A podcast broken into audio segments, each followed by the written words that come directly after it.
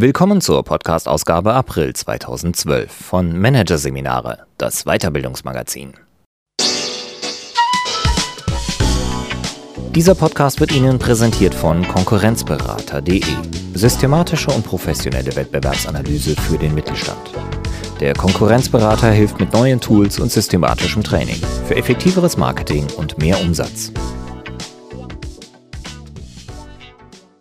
Weitere Podcasts aus der aktuellen Ausgabe behandeln die Themen Introvertierte Mitarbeiter. So fördern sie die leisen Leister.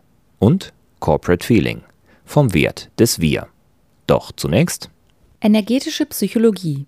Coaching per Anklopfen von Silvia Lipkowski. Energetische Behandlungsmethoden wie Klopfakupressur stoßen in Beratung und Coaching zunehmend auf Interesse.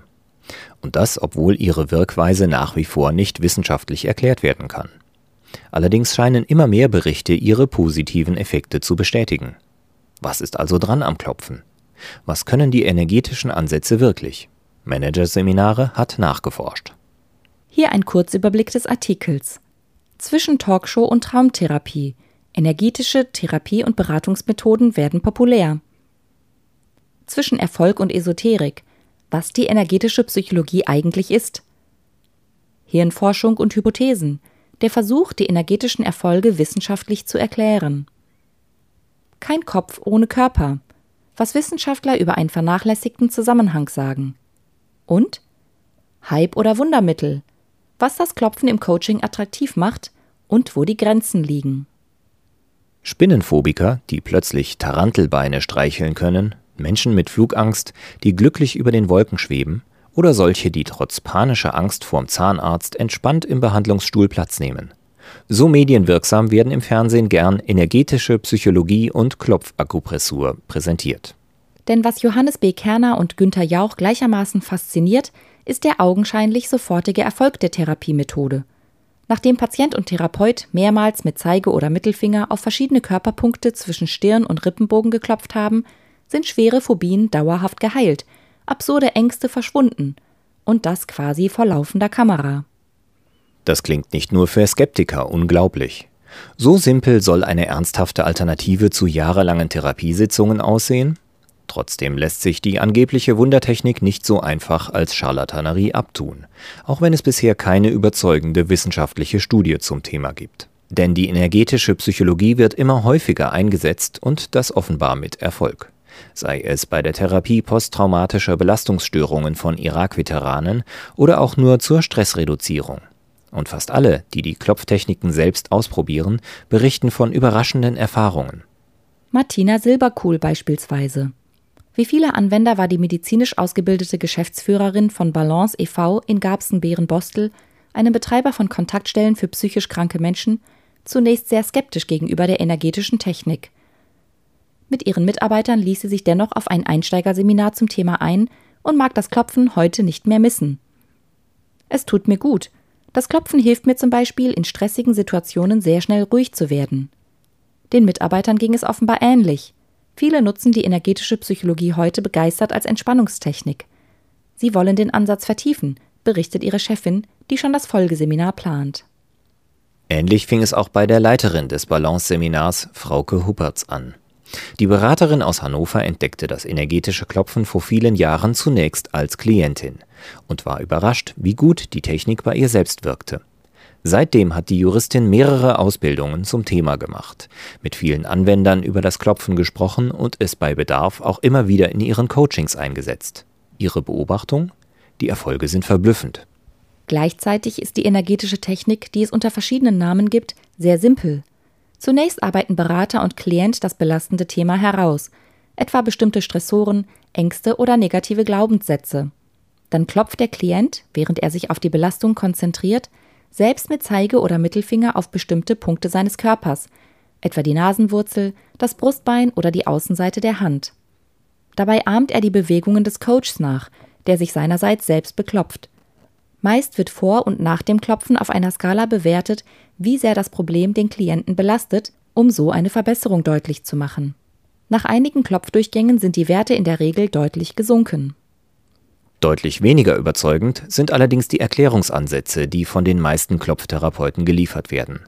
Sie beziehen sich auf die Ursprünge der Technik in der traditionellen chinesischen Medizin (TCM). Diese geht von einer Art Lebensenergie, dem Qi aus, die auf bestimmten Bahnen durch den menschlichen Körper strömt. Sind diese Bahnen, die sogenannten Meridiane, blockiert, kommt es zu negativen Emotionen, psychischen Problemen oder gar Krankheiten. Die verschiedenen Schulen der energetischen Psychologie zielen, wie die Akupunktur, mit ihren Techniken darauf, diesen Energiestrom wieder ins Gleichgewicht zu bringen, um so die negativen Gefühle zu beseitigen. Durch das sanfte Beklopfen sollen leichte elektrische Impulse entstehen, die den Energiestau auflösen. Diese Meridiantheorie ist wissenschaftlich höchst umstritten. Schon die Existenz eines solchen Energiesystems ist nicht belegt. Um nicht in der esoterischen Ecke verortet zu werden, haben sich viele Anbieter deshalb nach anderen Erklärungsansätzen umgesehen. Es gibt noch weitere Wirkhypothesen, zum Beispiel aus neurobiologischer Sicht, erklärt Beraterin Huppertz. Die findet sie selbst überzeugender. Und auch bei Coaching-Kunden kommen sie meist deutlich besser an als die energetischen Erklärungen. Aus neurobiologischer Sicht wird beispielsweise vermutet, dass die Klopfakupressur auf die neuronalen Strukturen im Gehirn wirkt. Indem der Klient sich das belastende Gefühl präsent macht und klopft, wobei er oft auch summt, zählt oder bestimmte Augenbewegungen macht, werden verschiedene Gehirnbereiche aktiviert, die normalerweise nicht zusammenwirken. Eingefahrene Emotions- und Verhaltensmuster werden dadurch gestört. Neue neuronale Netzwerke können aufgebaut werden, so die Hypothese. In anderen Worten, das Gehirn wird mit einer Fülle von Inputs konfrontiert und hat es somit schwer, beispielsweise eine Angst bei so vielen neuronalen Afferenzen aufrechtzuerhalten, erklärt Michael Bohne, Facharzt für Psychiatrie in Hannover. Der Experte, der sich schon lange um eine wissenschaftliche Herangehensweise an die Klopftechniken bemüht, hat zudem die Hypothese formuliert, dass Klopfen die Ausschüttung von Hormonen fördert, die positiv auf das emotionale Erleben im limbischen System wirken. Dieser Gehirnteil ist für die Verarbeitung von Emotionen und die Entstehung von Triebverhalten zuständig und durch bewusste Interventionen kaum zugänglich. Viele Ursachen von psychischen Belastungen werden hier verortet. Ein weiterer Grund für die positive Wirkung ist die Erfahrung der Selbstwirksamkeit, glaubt Klopfexperte Bohne. Der Coachee, der sich selbst beklopft, ist aktiv, er tut etwas, um seinen Zustand zu verbessern. Und er kann es jederzeit wieder eigenverantwortlich und selbstständig einsetzen, etwa in Belastungssituationen wie vor einem Vortrag. Das ist eine Demokratisierung von Therapie und Beratung. Bei kaum einer anderen Technik können Klienten so viel selber machen, schwärmt Bohne. In dem von ihm konzipierten Ansatz der Prozess- und Embodiment-fokussierten Psychologie, kurz PEP genannt, die eine Weiterentwicklung energetischer Ansätze darstellt, hat Mediziner Bohne deshalb die aktive Rolle des Patienten aufgewertet. Neuere Erkenntnisse scheinen ihm recht zu geben etwa die Arbeiten des Psychologen Martin Grunewald, der im Haptiklabor der Universität Leipzig forscht. Er hat festgestellt, dass Selbstberührung stressreduzierend ist, weiß Bohne. Eine aktuelle Studie der University of California Irvine weist zudem darauf hin, dass die Stimulation von Fingern oder Gesicht dazu führt, dass der Kortex, also die Großhirnrinde, stärker durchblutet wird. Dieses Areal, in dem Hirnforscher Vernunft und bewusstes Verstehen verorten, wird bei hoher emotionaler Erregung unterversorgt, während das limbische System, das Gefühlshirn, höchst aktiviert ist. Vereinfacht heißt das, der neuronale Ort, an dem unsere Ressourcen organisiert sind, hat dann einfach zu wenig Sauerstoff, um gut arbeiten zu können, so der PEP-Entwickler. Die Folge? Die Gefühle übernehmen die Regie und die Angst, zum Beispiel vor der Bühne, ist nicht mehr in den Griff zu bekommen. Die Selbstberührung per Klopftechnik könnte hier helfen, das Großhirn wieder ins Spiel zu bringen, vermutet Bohne. Mit seinen Erklärungsversuchen befindet sich Psychotherapeut Bohne in guter Gesellschaft. Denn auch wenn sich bisher kein Forscher ernsthaft mit dem Nischenthema Klopfen beschäftigt, so mehren sich in der Wissenschaft doch die Stimmen, die eine bessere Anerkennung der Wechselwirkung zwischen Körper und Psyche fordern. Die Menschen heute sind viel zu verkopft, glaubt etwa Neuropsychologe Erich Kasten. Der Körper ist für sie nur Mittel zum Zweck, zur Durchsetzung der Bedürfnisse des Geistes. Auch Gerald Hüther, Professor für Neurobiologie, sieht die in Medizin und Psychologie weit verbreitete Trennung zwischen Körper und Geist skeptisch. Auch viele Hirnforscher tun so, als sei der Mensch unterhalb des Gehirns zu Ende. Das ist nicht zulässig. Denn dass Wechselwirkungen existieren, liegt auf der Hand. Beispiel Placebo. Wirkungslose Medikamente können nachweislich zu einer Verbesserung von Krankheitssymptomen führen, wenn die Patienten an eine Wirkung glauben. Aber es funktioniert auch andersherum, betont Hirnforscher Hüter. Beipackzettel machen erwiesenermaßen krank. Wenn das Hirn bestimmte Vorstellungen hat, entwickelt der Körper die passenden Symptome.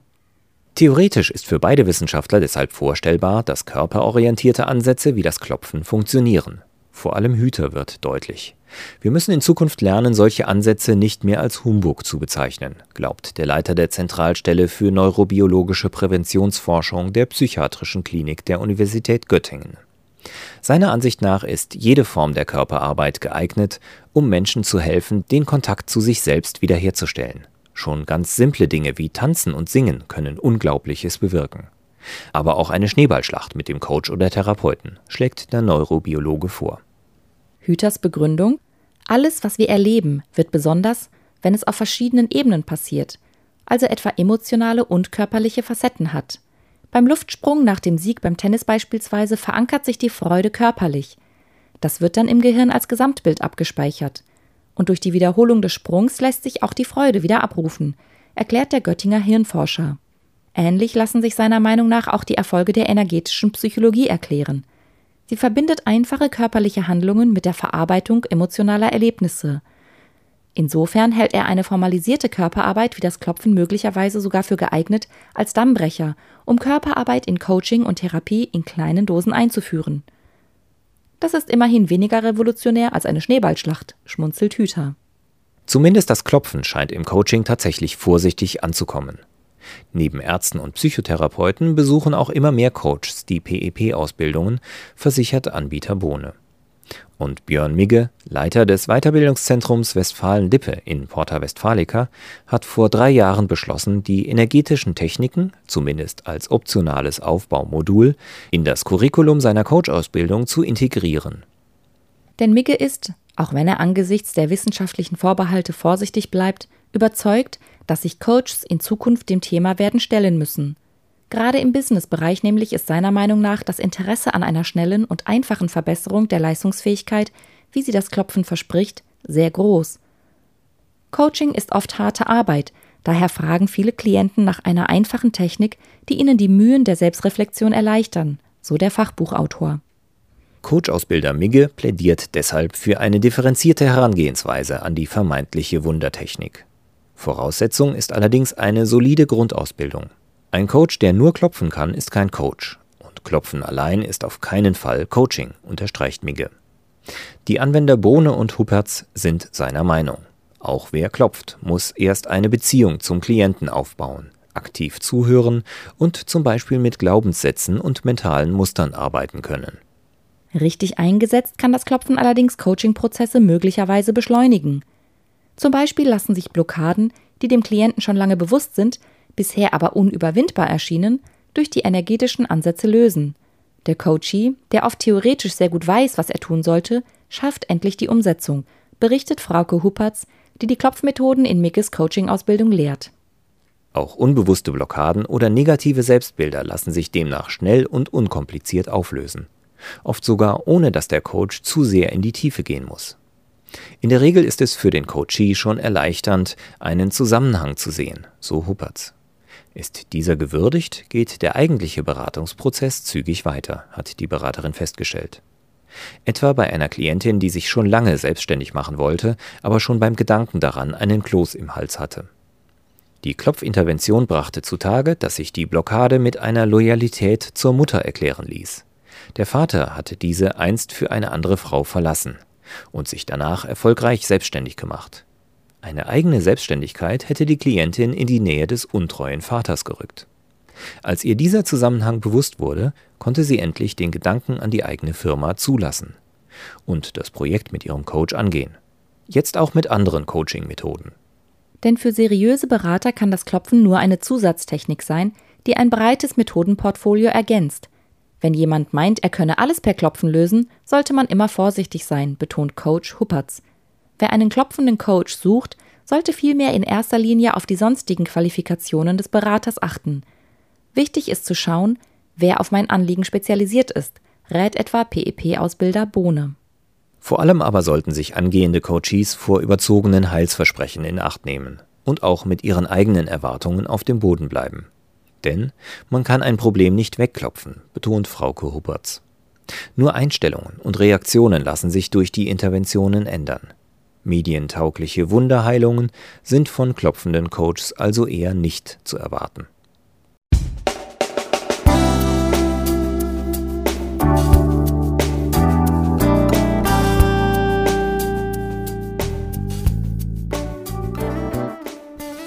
Sie hörten den Artikel Energetische Psychologie. Coaching per Anklopfen. Von Silvia Lipkowski. Aus der Ausgabe April 2012 von Managerseminare, produziert von Voiceletter.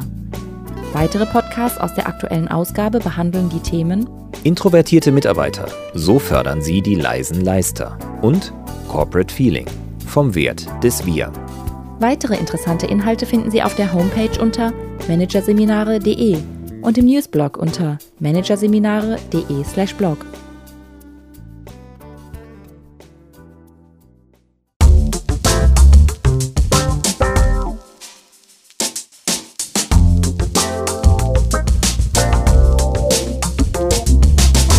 Das war der Podcast von Managerseminare, das Weiterbildungsmagazin. Ausgabe April 2012. Dieser Podcast wird Ihnen präsentiert von www.konkurrenzberater.de. Konkurrenzanalyse als Navigationssystem für den Wettbewerb. Übrigens, immer mehr mittelständische Unternehmen investieren in eine professionelle und systematische Wettbewerbsbeobachtung und sind dadurch schneller am Markt, machen mehr Umsatz, kommunizieren klarer. Mehr Informationen, Beratungs- und Trainingsangebote zum Thema Konkurrenzanalyse finden Sie unter www.konkurrenzberater.de.